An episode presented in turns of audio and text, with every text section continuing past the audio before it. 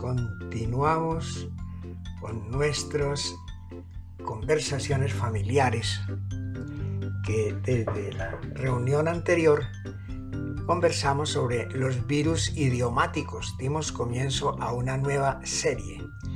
¿Y, por qué virus idiomáticos? Pues porque son, llamémoslo así metafóricamente, enfermedades que se van, se le van presentando al idioma y deterioran la salud del idioma. Y lo grave es que es una enfermedad o es un virus bastante contagioso.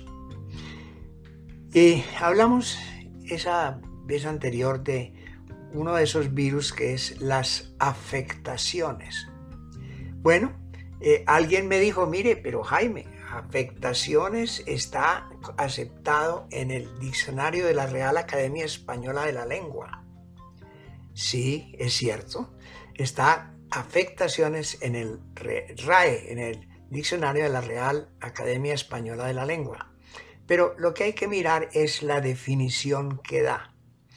Afectaciones para la Real Academia no es los efectos de una acción, sino accionar de una manera afectada, es decir, de una manera mm, medio teatral mm, para llamar la atención, eh, para, para, no sé, para darse ciertas ínfulas.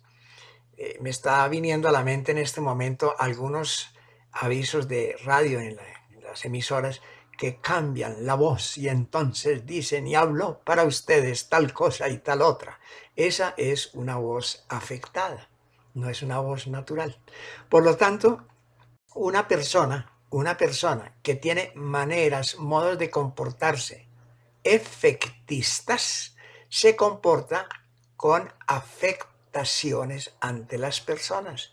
Pero entonces las afectaciones que están utilizando ahora muchas personas lo hacen en un sentido absolutamente distinto e inadmisible.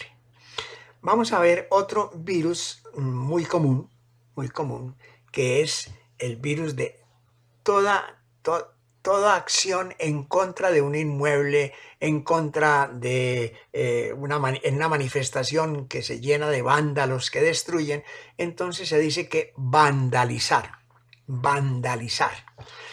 Si uno va también al diccionario de la Real Academia, pues encuentra que vandalizar está aceptado por la academia, está aceptado por la academia. ¿Y por qué lo acepta la academia? Pues porque la academia recientemente tiene, bueno, ni tan recientemente, da un tiempo para acá, tiene una política muy curiosa. Y es decir, una tesis que, puede tener cierta raigambre. El la gente, la gente, el pueblo, es el que crea el lenguaje. Y, y lo crea la gente y lo empieza a utilizar, luego le corresponde a la academia incorporarlo oficialmente al idioma español. Ahí hay por lo menos, por lo menos dos cuestiones pues, que podrían discutirse.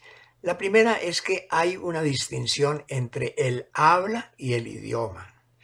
Eso lo insinuaba en la reunión anterior, que los griegos lo hicieron muy bien. El habla popular lo llaman el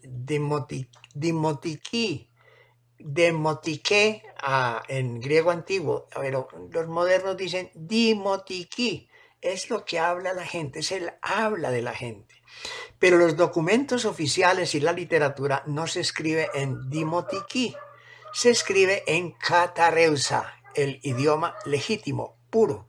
Catareusa es, quiere decir que es completamente limpio. ¿Limpio de qué? De cualquier connotación de habla popular.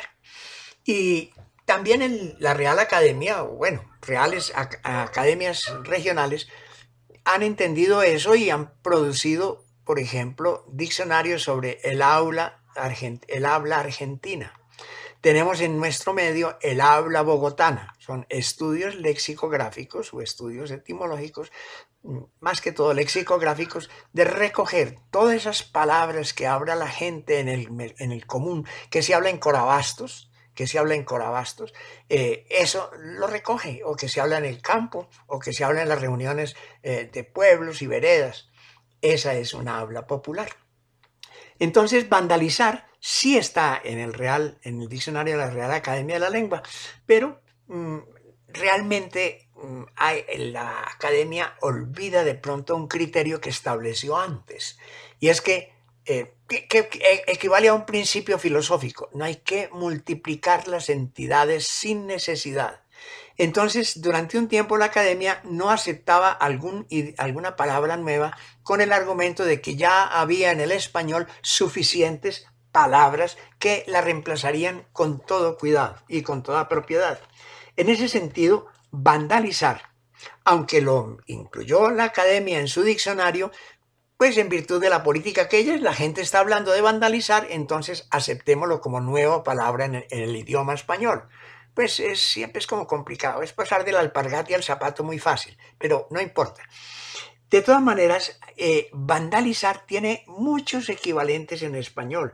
Uno podría decir destruir, la multitud no vandalizó una terminal de Transmilenio, sino la multitud destruyó, dañó, eh, produjo efectos negativos, mm, bueno, deterioró, mm, la fuerza, eh, dañar, descomponer, descomponer algo se comportó como un vándalo, se comportaron como vándalos. Varios infiltrados en la manifestación se comportaron como vándalos. Pero ¿por qué surge entre la gente eh, vandalizar? Pues creo yo que por dos, hechos muy, muy, muy simples, llamémoslo así. El primero es que siempre buscamos lo más fácil, lo más rápido. Entonces hacemos de un sustantivo o de un adjetivo un verbo. Y eso en sana, en sana filología y en sana lexicografía no es bien recibido. La norma que ha regido siempre en estas áreas es que los sustantivos y demás derivados se generan en el verbo. Y en el verbo el significado está fundamentalmente en la raíz del verbo. Por lo tanto, una persona que se comporta o una multitud que se comporta como vándalos, es decir, que destruyen lo que encuentran a su paso, de ese vándalos, de ese vándalo se hace un verbo, vandalizar. Y eso queda muy complicado y así hay infinidad de ejemplos en español de, de ahondar, ahondar para hacer algo profundo. El, cuando usted ahonda en la tierra, muy adentro, hace un un, hueco eh, que llega hasta lo profundo de dos metros, tres metros, pero entonces ya de profundo hacemos un verbo, profundizar. Y, y cuando algo le queremos dar una prioridad, es dar prioridad, es un verbo, es un verbo, dar, ¿y qué se da? Prioridad, hacemos priorizar. Y en una época anterior, el diccionario de la Real Academia apenas recogió priorar pero hoy quien habla de priorar, hoy todo el mundo habla de priorizar. Lo mismo, concientizar. Hoy todo el mundo, pues ya todo el mundo no, es una palabra que ha ido pasando de moda, pero concientizar.